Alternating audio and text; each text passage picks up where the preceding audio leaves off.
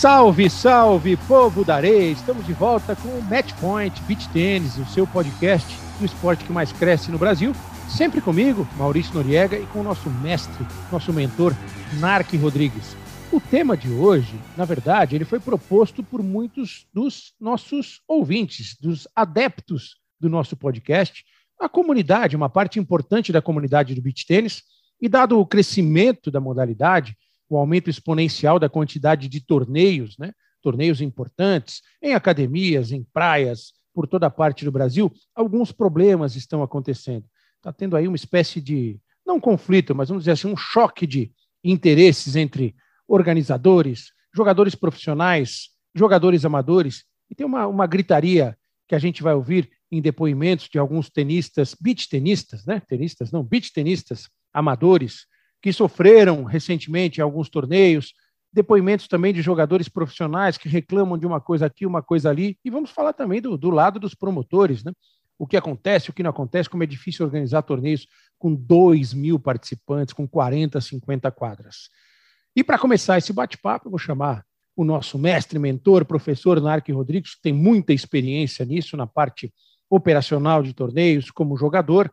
Narc, a ideia é essa, cara, a gente falar sobre isso. Eu, eu, nos últimos dias, nas últimas semanas, tenho ouvido muita, muita reclamação de jogadores amadores, para a gente dar o nosso saque aqui, começar o nosso play. Eles estão reclamando de um certo descaso em torneios grandes que reúnem profissionais e amadores. Aquela coisa, profissional vai na classe executiva, aquele baita serviço, a poltrona reclina, e o amador que paga aquela taxa para jogar lá na, na econômica, às vezes não chega nem comida para ele lá no fim. Claro que é uma figura de linguagem. Mas não sei se você tem notado também esse tipo de, de, de protesto acontecendo. Um abraço, amigo. Abraço, Nori. Mais um podcast, sempre uma honra e um prazerzaço fazer esse podcast com você. Abraço a todos os nossos ouvintes.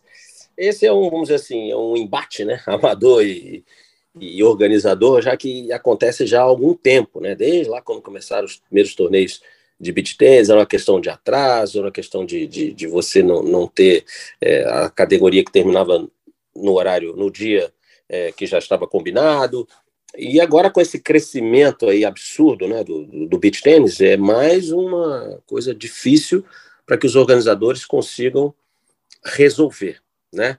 Então, a gente vai falar aqui de, de, de várias alternativas, soluções, de, soluções não, acho que ninguém tem essa solução exata a isso, mas algumas sugestões, até porque eu já estive só assistindo o torneio, já fui como jogador amador, já fui como jogador profissional, isso mais lá atrás, né, mais no início, né, então a gente tem também a nossa experiência, né, e tudo que aconteceu ao longo do tempo. Eu acho que hoje está muito difícil, porque os torneios hoje ganharam o status de praticamente eventos, né? com a exigência de, por muitas vezes, por causa de muitas inscrições, exigência de estrutura melhor, tá? de mais quadras, para você diminuir o problema de atraso. É muito difícil você é, não ter atraso, você vai ter, o que você tem que fazer é diminuir esse tempo é, de atraso, né? então tem que ter muita quadra, tá? e com estrutura decente para você atender a todo mundo. Então, não é fácil, né? Vai ser um podcast muito interessante que a gente vai ter aqui. Não é fácil e a gente vai ouvir alguns depoimentos, a gente vai dar nossas opiniões. Tá? Então vamos tentar aí, não digo esclarecer, né? Mas passar um panorama aí hoje da situação atual e aí cada um, o contato com os organizadores da sua região, com os dirigentes da sua federação, né, com os jogadores, e criar aí, talvez, não digo um protocolo, mas um manual de, de, de, de, que você tenha algumas coisas né, já ali relacionadas que você, se você seguir, você pode ter um, um grande evento com o um mínimo de problemas possível. Problemas zero é muito difícil, mas um mínimo eu acho que é aceitável e todo mundo vai acabar respeitando.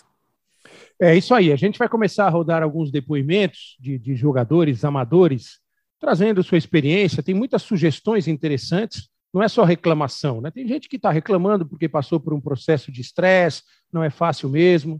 Eu, eu, lembro aqui que às vezes a, a, inscrição não é, não é barata, você sai da sua cidade, você viaja, você gasta com hospedagem, você quer participar de um torneio importante, você quer viver essa atmosfera e vai participar de um torneio profissional e quer sentir o evento de uma outra forma, quer ter uma possibilidade maior e envolve muita organização. Vamos ouvir.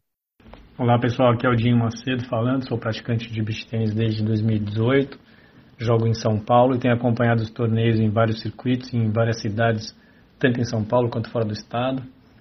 E o que eu tenho observado, principalmente nos grandes torneios onde existe uma quadra central, com a participação de grandes, grandes atletas internacionais, é que o acesso a essas quadras centrais nunca é bem organizado, ou seja, eu nunca participei de um evento de nenhum torneio onde houvesse, por exemplo, algum tipo de voucher, senha, até ingresso, enfim, reserva de lugar, né, lugar marcado, enfim, algum tipo de controle que pudesse ajustar a capacidade das arquibancadas à demanda de público para esses grandes eventos, de modo que a fila fosse minimamente organizada sem a necessidade das pessoas ficarem aguardando lugar com horas de antecedência, como acontece em torneios grandes no Rio, em São Paulo, só para citar alguns. Então, é isso, fica aí a sugestão de procurar uma forma de organizar melhor essas filas e essa lotação das quadras centrais, principalmente nos grandes jogos internacionais, com grandes atletas, cada vez mais tem procura muito grande de público. Tanto profissionais como amadores, curiosos, enfim, as pessoas que querem assistir ao vivo e presencialmente esses grandes eventos, que são espetáculos incríveis e acabam sendo ofuscados por essa logística da organização das filas, da ocupação dos espaços, para acomodar os espectadores. Enfim, que é uma experiência desagradável e desnecessária para um esporte que está se profissionalizando e que já tem um nível bem alto de competições e profissionais. Até hoje, nenhum desses torneios que eu estive, nunca consegui ter uma experiência positiva, agradável de conseguir um lugar em uma quadra central, sem passar por um tumulto, sem passar por uma situação em que você tem que entrar na arquibancada três a quatro horas antes para guardar um lugar, e na última hora ainda acontece de ter gente chegando em cima da hora do jogo, atrapalhando o jogo, atrapalhando quem está assistindo e sem lugar para pessoas, por exemplo, com deficiência, enfim, tudo muito amador com relação a essa logística das quadras centrais. É isso, fica a dica aí para os organizadores dos grandes eventos de beach tênis, esperando contribuir para a melhoria do nosso esporte. Grande abraço. Então, Narc, tivemos aí o primeiro depoimento com um aspecto bem legal, achei interessante é, o que o, o nosso ouvinte do podcast coloca. Por quê? Muitas vezes o cara vai para o torneio e jogar o torneio não é a prioridade dele. Ele quer aproveitar essa oportunidade para ter a chance de ver jogando. É, Calbucci, Burmaquim, Rafa Miller, toda essa galera, Marcela Vita, é, todos, Ramos, é, Theo Irigaray, todos esses caras. Quer ver os craques? Pô, tô aqui, joguei meu joguinho, meu torneio, mas eu quero aproveitar a chance para ver um jogo dessas feras na quadra central. E não consegue. Isso é um fato, né? Teve, a gente teve relatos aí de filas, às vezes, de mais de quilômetro. No próprio Mundial, que o Sport TV transmitiu, isso aconteceu. Esse é um ponto de vista né, que, que eu acho que pode ser, ser interessante os organizadores escutarem e trabalharem para evoluir. Né? Sim. Só que a gente tem que levar em conta, é, na verdade, a gente está aqui no podcast e a gente vai tentar olhar os dois lados. O nosso ouvinte aí está corretíssimo, claro, como você também bem analisou, o jogador amador, quando viaja, ele quer jogar, quer participar da festa, mas, obviamente, um jogo bom na central, ele vai querer assistir. Então, o organizador, é muito. Qual seria o mais fácil? Vou fazer arena para 10 mil pessoas. E aí cabe todo mundo. Tá? Agora, se você pensar que hoje, né, hoje, mas rapidamente isso vai ser ultrapassado, tá? Eu tenho a leve impressão que isso vai ser ultrapassado. Hoje, quando você a gente vê uma quadra lotada, né, num evento desse, uma quadra à noite, ainda é, ainda são é lotada com 80% das pessoas sentadas na arquibancada, jogadores do torneio no amador. Ainda não temos 80% de público que não está jogando o torneio. Como, por exemplo, o Rio Open de tênis. Vamos comparar com o tênis aqui. Né? Você, quem lá vai lá assistir? Quem vai assistir quem não vai jogar.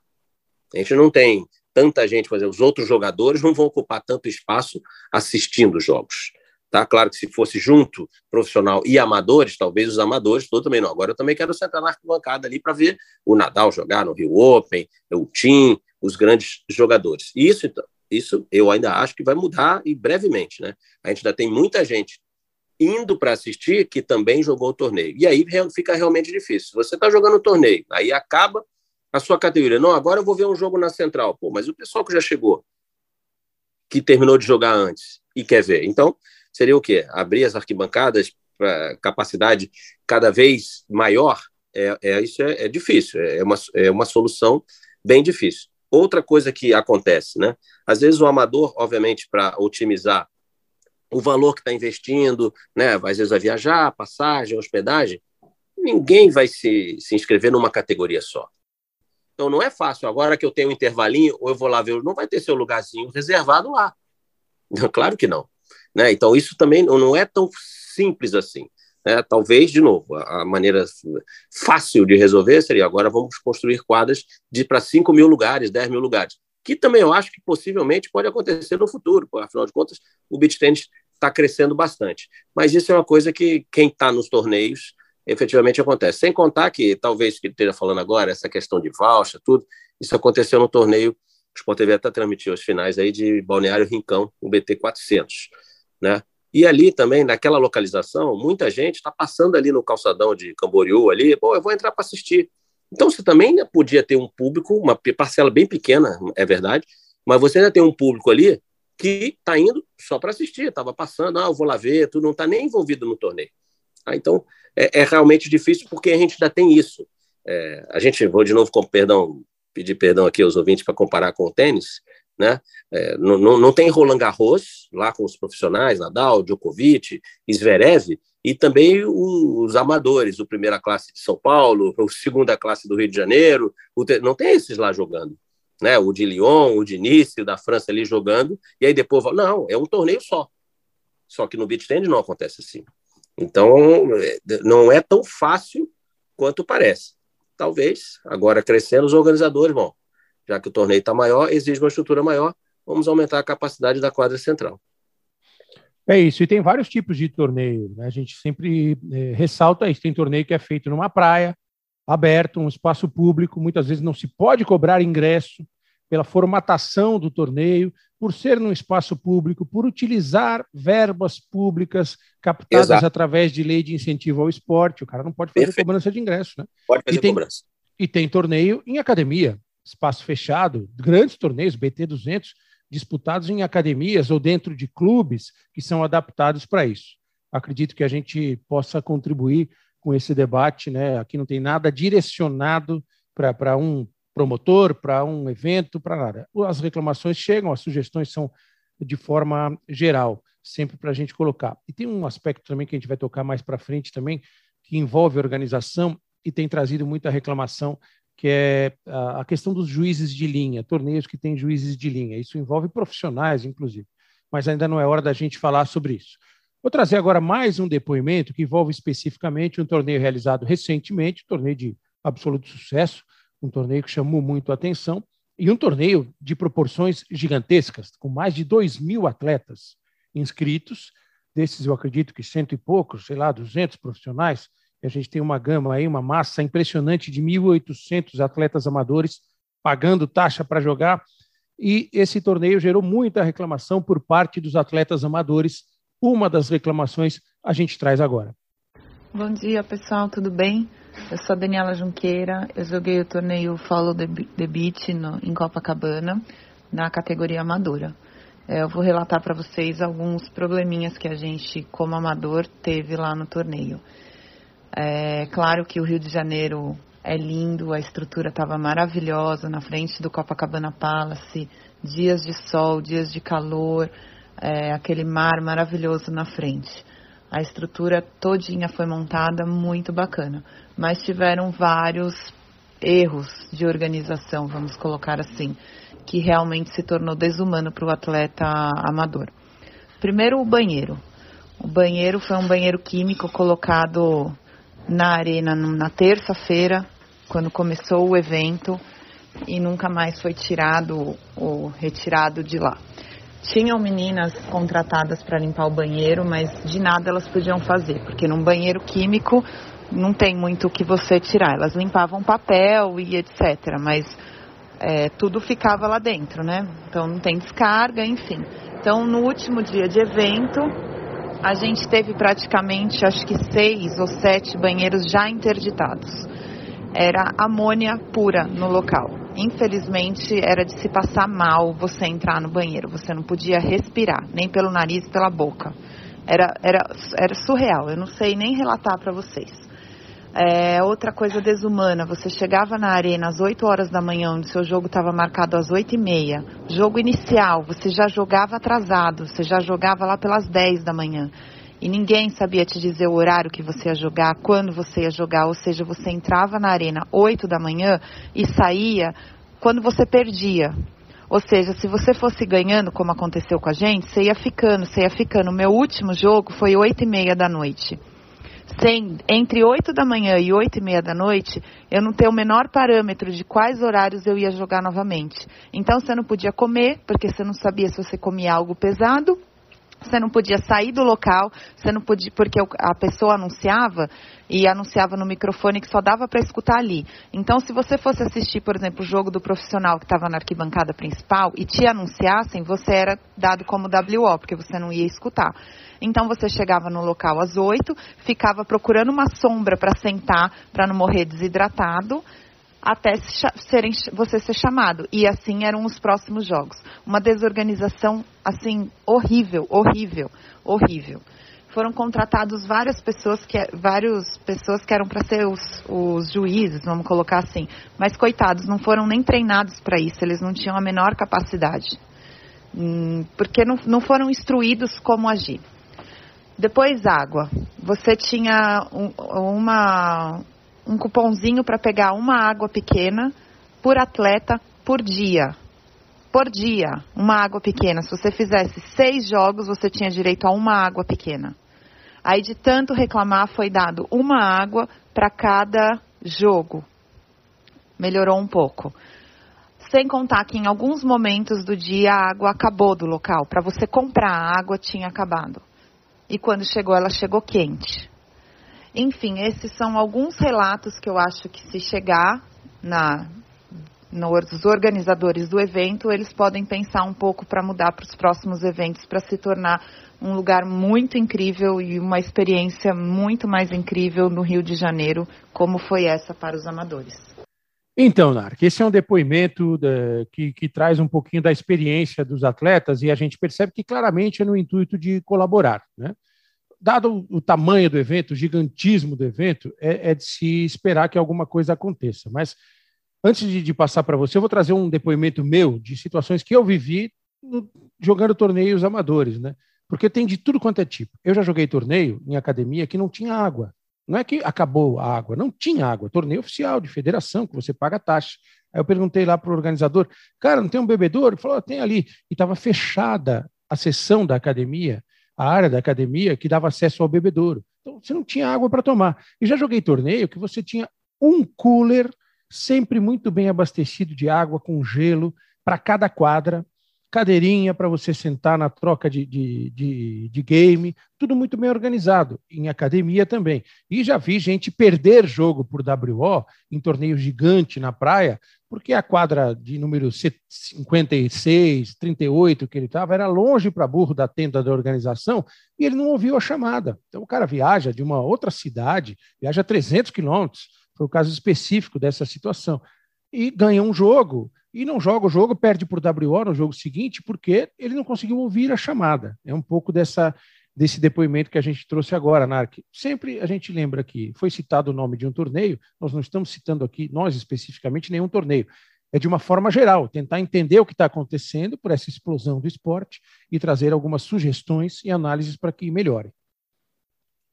Perfeito, Nori. É, em relação a isso, eu vou dar até, se me permite, um tempinho, um depoimento meu pessoal. Eu já joguei torneio, na época profissional, já alguns anos atrás, tá? no qual a arbitragem estava tão perdida que os jogadores se reuniram naquela época, até de novo, você vê como muda, hein? Antigamente os torneios eram só sábado e domingo. Depois que foi abrir a sexta, porque não estava dando para fazer em dois dias. Né? Os jogadores se reuniram e fizeram a chave principal, porque o árbitro estava perdido, não sabia fazer a chave. Tá? E nesse mesmo torneio teve gente entrando na quadra uma hora da manhã, que era um torneio que cresceu de um ano para o outro, boca a boca também naquela época, tudo, cresceu bastante. E, e aí não, não, era muita gente e pouca quadra. Aí o torneio num local onde não tinha como crescer mais realmente, né? E, isso é uma questão que a gente pode analisar dos dois lados. Em relação à infraestrutura, perdão, dos banheiros. O torneio realizado na praia é muito difícil realmente. Isso é só a gente vendo com os organizadores o quanto que está entrando de faturamento e o quanto que na sua planilha você pode gastar com essa infraestrutura. Então, às vezes a gente acha que tá, teve mil, mil e quinhentas inscrições, ok. Mas por que, que teve 1.500 inscrições? Porque muita gente foi jogar por causa do chamariz que é o torneio profissional.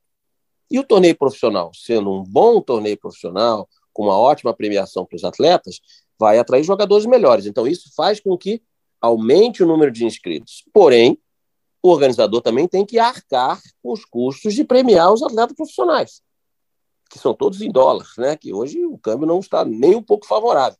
Né? Então, tudo isso também. Então, é, é, é de um lado e do outro. Também acho que os organizadores podem pensar: bom, eu tenho condições de ter mais de mil inscritos, mais de 500, mais de 300. Né? O quê? Porque antigamente, né, de novo, voltando um pouquinho e permitindo passar uma experiência que eu vivi né, nesses anos todos aí, os torneios eram feitos, obviamente, com pouquíssimos patrocínios.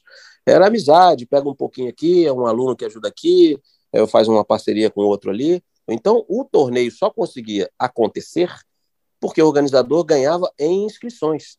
Então, era comum você ter muitas inscrições, liberar o máximo, para você poder fazer o torneio com o faturamento daquelas inscrições que entraram. Hoje, não está mais assim. Hoje não está mais. Hoje a gente tem grandes patrocinadores entrando, os torneios maiores, né? A gente vê lá as grandes marcas, às vezes multinacionais, tudo investindo, pagando para isso. Então, alguns torneios já entram quase que pagos. Tá? Então, aí o organizador, quando abre para muita gente, aí, não, não, obviamente não são todos, né? mas acho que depois é, é, um pouquinho da ambição demais, sabe? O famoso olho gordo. Ele quer, vou ganhar, aproveitar e ganhar muito. Pô, na verdade, a qualidade acaba caindo. E tendo isso aí. Outra coisa também, agora olhando pelo lado dos, dos, dos jogadores, né? É, depois eu acho que é a arbitragem que ela falou nesse depoimento também. Olhando pelo lado dos jogadores, e se, se, se vier uma questão assim, ó, abriu a inscrição, tudo, só que você só pode jogar uma categoria. Aí os jogadores vão chiar. Pô, mas aí não dá uma só, tudo, porque o beat tênis o que, que é? Aquela coisa insaciável. O, o, o, o praticante, quando sai de casa para jogar no fim de semana, ele quer jogar 8, 10, 12 sets, ele quer jogar o dia inteiro. Eu falo para ele que ele vai participar de um torneio que ele vai jogar só uma categoria, ele também não quer mas ele quer jogar três. Só que com três, ele vai estar preso em um monte de categoria, ok, e vai ter atraso, vai ter mais gente. Então fica uma. É, você estica e solta a corda, estica e solta a corda. Então, é difícil resolver? É muito difícil. Então, você tem que minimizar os problemas. Acredito que todo mundo tem que se é, conversar. E esse tipo de depoimento no podcast é muito bem-vindo. Acho legal também chegar até as federações, né, que chancelam os torneios, até os organizadores, até para visando uma melhoria para os próximos eventos. Em relação à arbitragem, nem sempre os torneios têm todos os árbitros é, com badge, né, aqueles realmente é, autorizados, né, com curso da, da ITF, né, para poder atuarem. Então, alguns torneios ó, pegam ali, improvisam alguns árbitros, ó, e realmente eles não estão preparados para isso. Tá? Mas isso, olha, eu vou dizer para você, o Mundial que o Sport TV transmitiu, os juízes de linha não tinham curso nenhum. Pegaram jogadores, né, pelo menos nos jogos ali da quadra principal, porque a gente transmitiu. Pegaram jogadores ali, alguns até professores, e botaram ali como juiz de linha. Ok, eles entendem, sabem o que é um futebol, é uma bola fora, não sei o quê, mas não tem curso nenhum. E se desse problema? Ah, então, tudo isso é por causa do gigantismo dos torneios agora de beach tênis. Então, eu acho que a questão é você conversar, sempre trocar ideias, opiniões, e cada lado olhar um pouquinho para dentro também. O organizador vai dar as desculpas, os argumentos dele, os atletas também. Mas olhe um pouquinho para si também. Adianta eu entrar em um monte de categoria? Adianta eu E outra coisa, você falou aí da torneio de academia, eu nunca, nunca vi, não vi, pelo menos eu não vi, nunca vi, tá? Você fazer inscrição no torneio e o organizador te garante, ele te garante camiseta, né, os que podem, um kit de boas-vindas, tudo, mas nunca vi garantir, assim, garantir, né? Escrito, por escrito, água, fruta. Isso acontece, que bom. Mas garantido, são poucos os, os que te garantem isso. Então, acho que tem que cada um olhar um pouquinho para si e tentar resolver os problemas. Obviamente, tudo em prol do crescimento do esporte, que eh, agora não tem mais como. Isso daqui para cima é cada vez maior, né? o número de, de, de atletas inscritos. Eu acho que tem que se conversar para diminuir esses problemas.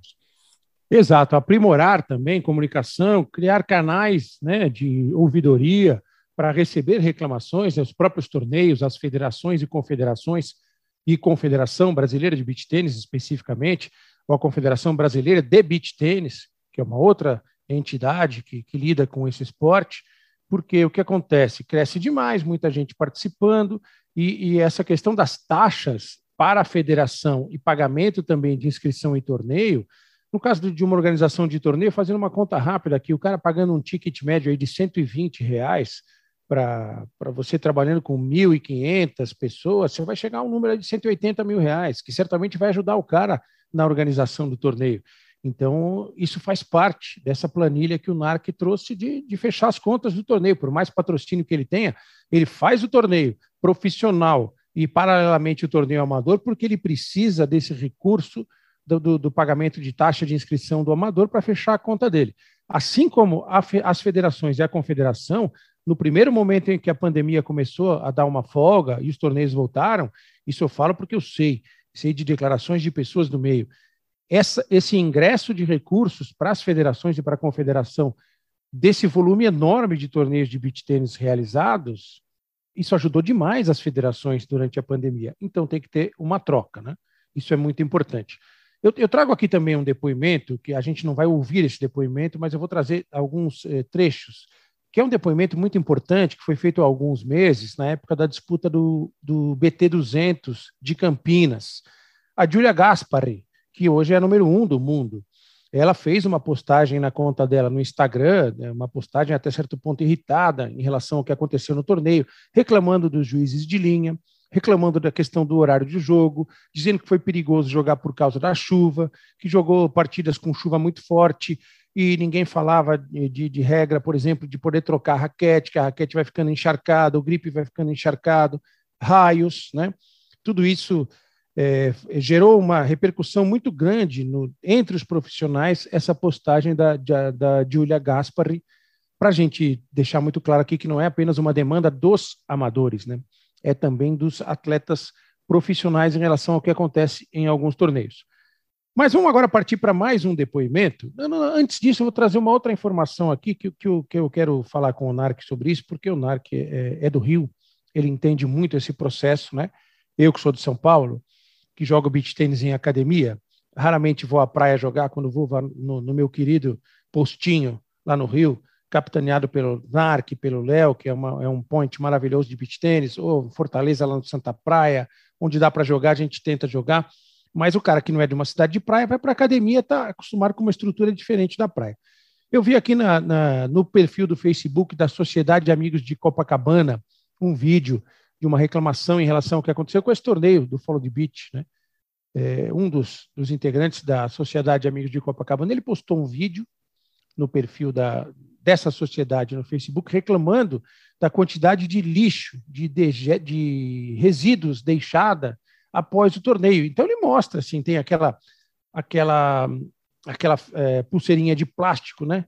É, um monte, pedaço de, de, de, de pedra, de ferro, isso envolve também a, a limpeza pública, porque a praia de Copacabana, onde foi realizada, é uma questão pública. E também deve, deveria, eu acho, né, Narc, fazer parte do contrato de organizador de torneio em espaço público, ele deixar a quadra numa condição legal, porque muitas vezes tem cara que pisa em prego, essas coisas todas. Imagino que você possa trazer um depoimento em relação à sua experiência, porque você é do em Rio e está acostumado com a praia.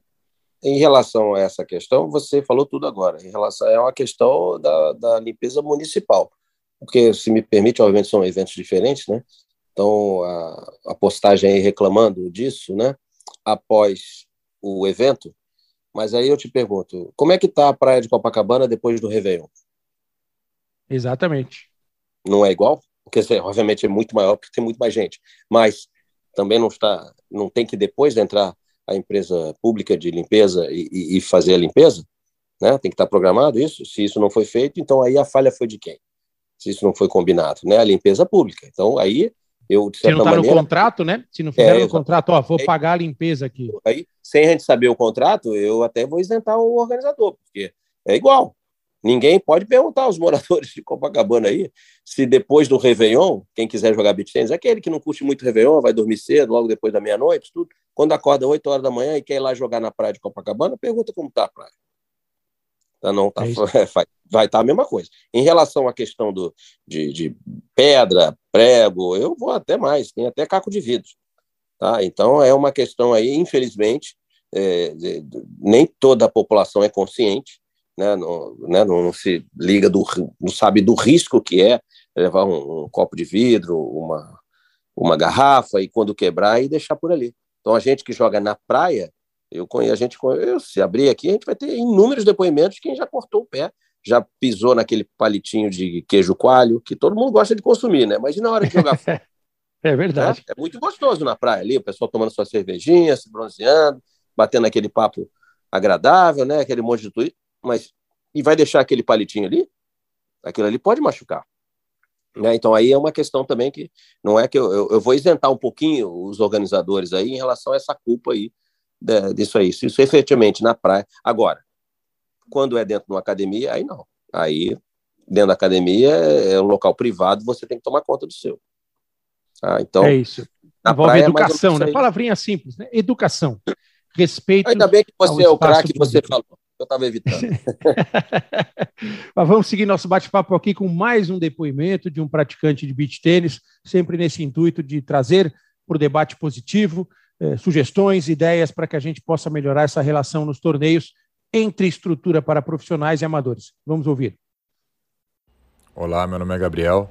Eu jogo beach tênis há três anos, participo de bastante campeonato e antes de mais nada, eu queria parabenizar todos os organizadores, porque realmente fazer um evento não é fácil. Tem muita coisa que pode dar errada. Então, parabéns a todo mundo que está movimentando o mercado de beach tênis, movimentando o crescimento do beach tênis, porque é através dos campeonatos que a gente consegue inflar o nosso esporte. E pelo jeito deu muito certo nos últimos dois anos aqui no Brasil, né? Graças a Deus. Um dos fatores principais que eu vejo que dá muito problema em campeonato e até relativamente simples de ser resolvido é o atraso na programação dos jogos. Isso é muito comum e é uma coisa relativamente simples, porque só depende de um staff, né? Porque muitas duplas ficam aquecendo 10, 15 minutos, e isso acaba desencadeando um mega atraso no final do dia. Tanto demorar para iniciar o jogo, né? Várias quadras, se duas duplas ali, cada uma já passar 10 minutos de aquecimento, acaba virando 20 minutos e por aí vai. Outra coisa bem simples, mas acontece muito, é o pessoal acabar o jogo e demorar para dar o resultado, demorar para passar o resultado para a mesa. E num campeonato grande, né, onde a quadra precisa ser ocupada, se uma dupla demora para passar o resultado à mesa, o jogo seguinte atrasa para começar. Isso é uma coisa super simples de ser resolvida, só depende de um número de staff que dê conta, porque não adianta também colocar um juiz cuidando de sete quadras que ele não vai conseguir acompanhar. Bom, essa seria a minha principal observação atualmente do que acontece assim nos campeonatos. Se fosse para citar um fator a ser observado, um fator principal seria justamente o acompanhamento dos jogos para que não haja atraso na chave geral. Bom, é isso aí. Um abraço para o pessoal do Matchpoint. O podcast está sensacional.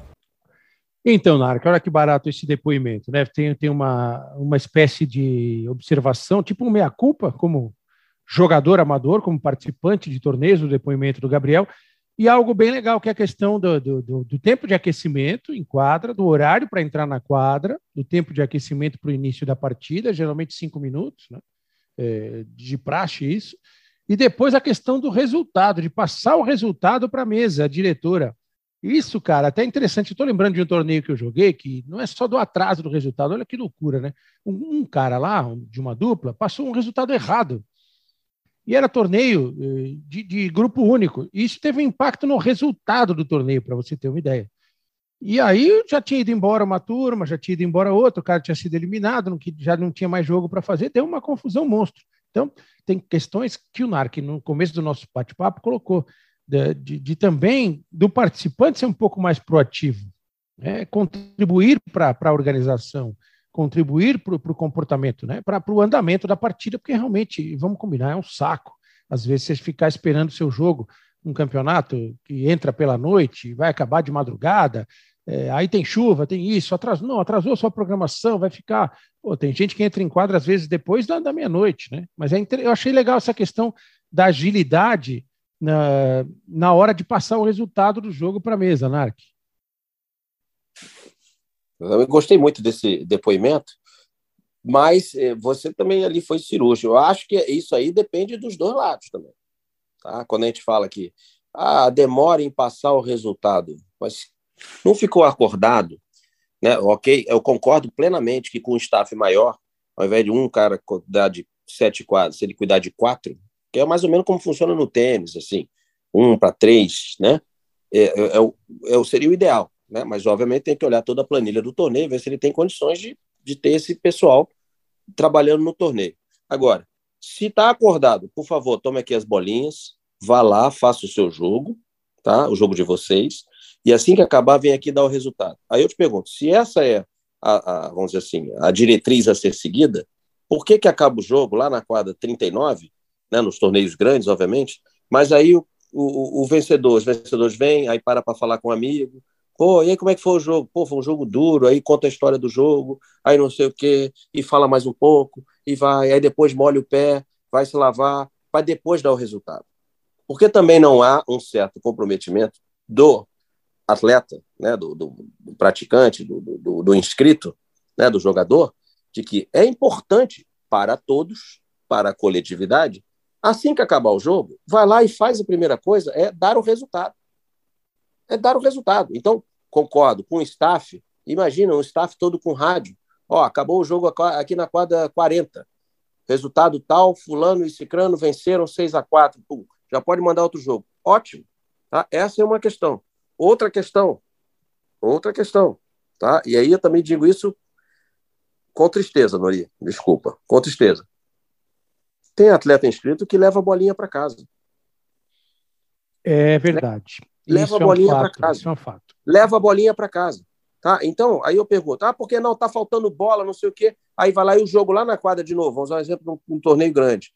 Lá na quadra 27, o jogo tá parado, por quê? Porque uma bolinha sumiu uma bolinha foi batida um smash, caiu longe, e aí eles já logo estavam com a outra, jogaram mais um, dois pontos com a outra. Quando foram se dar conta, cadê a bola? Sumiu. Para o jogo, até ir lá na, na organização de novo, pegar uma bola para poder substituir. Isso também, é aí que tá, tem que ser dos dois lados. O, o, o rapaz aí que deu o depoimento está corretíssimo. Se você tiver ali um cara com rádio, por exemplo, maravilhoso, tá? Mas o atleta, um inscrito, também tem que olhar para suas atitudes.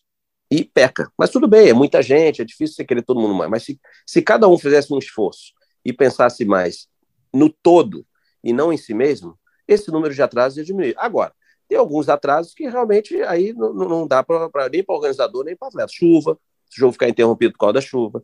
Tá? E tem outros também que não dá para isentar o organizador. O organizador abre as inscrições chaves gigantescas e ele só tem oito quadras. Aí também a gente não pode isentar organizador. Mas, de novo, tá? olhando os dois lados. Se fizer assim, ó, vou fazer um torneio com 2 mil inscritos. Pô, que legal, eu vou jogar tudo. Só que o torneio vai ter que começar na terça-feira, porque eu não posso. Ah, mas não dá. Pô, que absurdo começar na terça e quem trabalha. Entendeu? Então, nunca o cliente está satisfeito. Sabe aquela história? Nunca o cliente está satisfeito. Então, é, fica difícil. Então, vamos tentar otimizar e deixar da melhor maneira possível.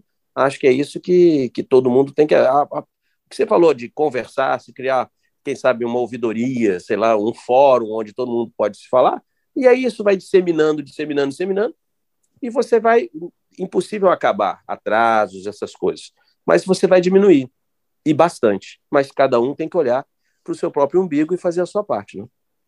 E outra sugestão que eu deixo aqui, de se criar ouvidorias e de fazer uma questão de diálogo, isso faz parte também, eu acho, da missão das entidades organizadoras e entidades controladoras do esporte, no caso, a Confederação Brasileira de Tênis, a Confederação Brasileira de Beach Tênis, as federações estaduais, as ligas que eventualmente, eventualmente possam ser criadas, né? De ter um controle maior, de exigir certo tipo de comportamento, fazer uma espécie de cartilha de organização de torneios. Uma coisa que eu acho que é muito errada em torneio grande, torneio gigante, quando você tem 14 quadras numa academia, tem academia com 40 quadras aqui no interior de São Paulo, é, torneio de praia com 40, 50 quadras, a questão do sistema de som, não dá para você centralizar isso tudo numa tenda só, né, com duas, três caixas ali, num espaço tão amplo, você tem que espalhar, melhorar para essa comunicação. Isso tudo vai, vai, eu é acho que na verdade, vai evoluir. Perdão, perdão te interromper. o que acontece é que são dois eventos dois torneios distintos, o profissional e o amador, acontecendo ao mesmo momento. É mais Sim. ou menos assim, estou chegando na cabeça, o Rock in Rio, quem gosta do Rock in Rio, tem o palco Mundo e o palco Sunset. Então, os dois acontecendo ao mesmo tempo, mas são coisas distintas. É o torneio profissional e o coisa amador. Só que isso não quer dizer que vão ter tratamentos distintos. Tem que ter o mesmo tratamento.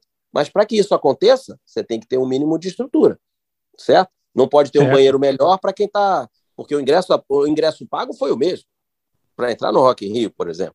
Tá? Então você vem aqui e vai ter os banheiros à disposição, tudo, e também tem que ser igual no outro palco. Então é assim que funciona. E por isso, isso que você está falando agora. E não pode ser centralizar num único local as chamadas de todos os jogos dos dois eventos. Não pode. Cada uma vai ter que ter a sua. São dois torneios distintos, só que realizados no mesmo local e na mesma data.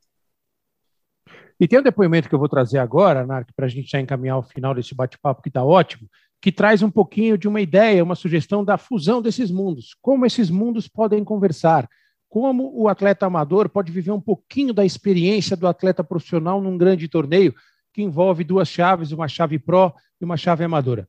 Vamos escutar.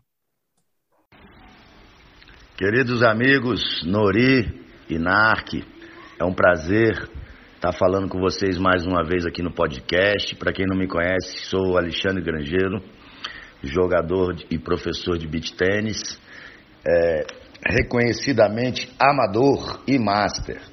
Bom, para falar um pouquinho aqui sobre os torneios e as categorias em que me envolvo, é, não posso generalizar dizendo que todos os torneios são iguais. Entretanto, é, na minha opinião, e nos meus 10 anos de prática nesse esporte, eu vejo que os torneios é, se preocupam bem com os, os, atletas profissionais, obviamente, são, fazem parte do show, do espetáculo, mas muitas vezes deixam a desejar na parte organizacional para o atleta amador, que, na minha opinião, é quem realmente é, valoriza o torneio, não só financeiramente, mas é que dá volume, vão, são várias categorias, né? A Pro a gente tem lá uma é, masculina, uma feminina, uma mista. E aí a gente tem as categorias amadoras A, B, C, atualmente D, 40 mais, 50 mais. É, então essas pessoas merecem um tratamento diferenciado, especial. Não que os pró também não mereçam. Eu acho que envolve todo mundo pelo espetáculo do esporte. Mas se a gente for pensar bem, alguns atletas masters, eles vão para o torneio, levam esposa, levam filho, inscreve o filho na sub-14, o outro filho é pró, ele que banca toda a viagem da galera toda. E assim, acaba tendo é, um custo que vale a pena para ele e para toda a família, mas ele também espera chegar lá e receber é, de volta é, esse investimento na medida que que, que ele tenha as condições de jogo, água, uma arbitragem legal perto da quadra, jogar principalmente em quadras de, em boas condições. E outra coisa que eu sempre defendi muito é que as finais, se não puderem ser na quadra central, que sejam próximas à quadra central, para dar o valor, né? Para ter torcida, para as pessoas estarem ali perto assistindo, o Master, o Amador. É isso aí, meus amigos. É o que eu tenho para contribuir aí para o podcast, que eu gosto muito e desejo sucesso, sucesso e sucesso. Forte abraço. Então, esse depoimento do, do querido Grangeiro, famoso Baqueta, que é uma fera do, do beach tênis do Distrito Federal de Brasília, é muito interessante, cara, porque é uma coisa que eu concordo bastante com ele, Narc, nessa questão de se tentar, de alguma forma, trazer para o jogador de uma categoria amadora a possibilidade de jogar numa quadra central, uma final de campeonato. Não sei, honestamente, se isso é possível por planilha de organização, por uma questão de, de, de horários, pela necessidade da chave profissional, porque você tem, é, às vezes, você tem masculino, feminino e mista num, num torneio profissional, tem até simples jogando no torneio profissional. Mas é muito bacana isso, porque dá, dá uma, uma sensação, é aquela coisa do cara poder um dia jogar no Maracanã, do cara um dia poder jogar no estádio do, do Palmeiras, no Allianz Parque, no, na Neoquímica Arena do Corinthians, jogar em São Januário, jogar na Arena do Grêmio, no Beira Rio, no Mineirão, no Castelão, em Fortaleza, né? jogar uma vez no Maracanãzinho, uma partida de vôlei colegial.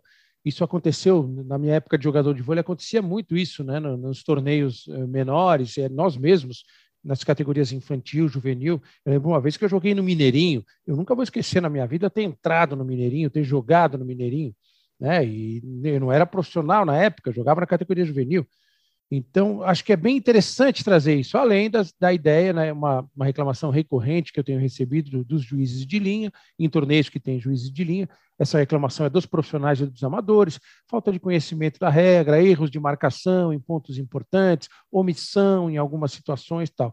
Mas eu achei bem legal essa sugestão do Baqueta, né? Quem sabe, né, em torneios, até em torneios eh, profissionais, que, que não sejam profissionais e amadores que não sejam gigantes, como esses torneios de praia com 50 quadras, né? Imagino que para o cara do, do Master, do 50 mais, do 40 mais, de uma categoria A, jogar na quadra central seja uma experiência maravilhosa. Né? Concordo plenamente. Um abraço aí ó, ao Grangeiro. Ah, inclusive, é, a gente tem um conselho na, na, na CBT, né? Tem um conselho consultivo de, de beach tênis, do qual eu faço parte, muito honrado por ter sido convidado, tá? E a gente já teve essa sugestão, já levamos a, a CBT a sugestão de que é, não precisa ser em todos, mas nos que puderem, né, tiver bastante quadra, estrutura, você, inclusive, divulgar no ato da inscrição. Torneio BT lá, qualquer, um torneio qualquer em São Paulo. Neste torneio, a final da categoria B feminina será disputada na quadra central. Divulgar já. Bom, eu acho que o, o, amador vai se sentir. Aí no outro, você bota outra categoria. E você vai diluindo isso ao longo dos torneios. Hoje em dia, então, são tantos torneios aí pelo Brasil, né, que acho que aí sim, aí atende um pouquinho a isso que o Baqueta vai se sentindo cada vez mais prestigiado. Tá? Então, eu, na verdade, existem inúmeras sugestões para você atender aos amadores, né? Porque na verdade os amadores, ok, antigamente necessitava, hoje em poucos torneios ainda precisam do volume de amadores inscritos para poder fechar as contas, né? Poucos hoje porque hoje os torneios estão sempre vindo já com muitos patrocínios, já estão pagos antes de, de começar, né? Mas os amadores dão volume, dão a festa. Se a gente contar que os amadores hoje em dia nessas grandes quadras, nesses palcos centrais, né, nos estádios, são 80% do público, você imagina se os amadores não estivessem ali. Então, como é que a gente ia ter aquele, aquela vibração, aquele ambiente, aquela atmosfera da quadra central, aquela vibe toda, se, se eles não estivessem ali? A gente precisa deles também. Então, os amadores merecem, devem ser tratados, obviamente, também com, com, com, não, é, não é com respeito, porque não estão falando a questão de respeito aí, mas merecem também ter importância. Então, essa, essa sugestão, eu não acho que é difícil, eu acho que dá para fazer, basta você não querer botar todas as finais, você bota uma, se der, você bota uma segunda. Às vezes você tem uma brecha, um jogo de semifinal profissional de alguma categoria foi muito rápido de repente, ou houve uma desistência, tem uma brecha ali na programação, você pode encaixar uma final ali.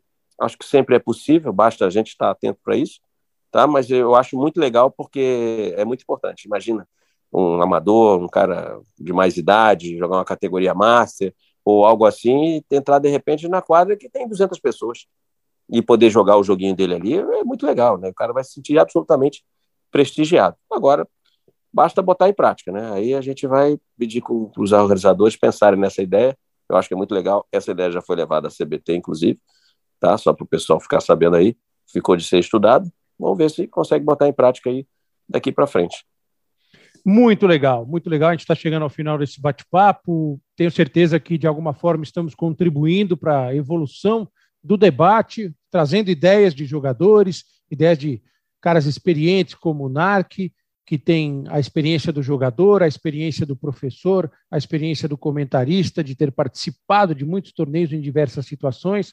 Eu, com a minha contribuição pequena aí de, de jogador amador, categoria master, que disputa um certo tipo de torneio, depoimentos de pessoas que disputam muitos torneios amadores. O, o beach tennis está crescendo, os torneios estão crescendo, a organização ela vai evoluir, vai acompanhar. A ideia é que a gente possa ter torneios cada vez melhores, mais cuidado com a qualidade da areia, né? Quando for um espaço público, né? Quem contrata o espaço público, quem vai utilizar, custa nada dar uma limpadinha, passar um rastelo, passar um caminhão, cuidar bem dessa areia, dar uma peneirada, tirar objetos cortantes, as academias também, os clubes em que são realizados esses torneios e a relação muito sempre muito boa né, do amador com o profissional. O amador vai jogar o torneio que sabe que tem uma, uma chave profissional porque ele quer ver os ídolos, ele quer ver grandes jogos, mas ele também quer ser bem tratado, afinal, ele está pagando para jogar. Ele paga uma inscrição, ele tem um deslocamento, tem uma série de coisas. Acho que prestamos um bom serviço, né, Narc?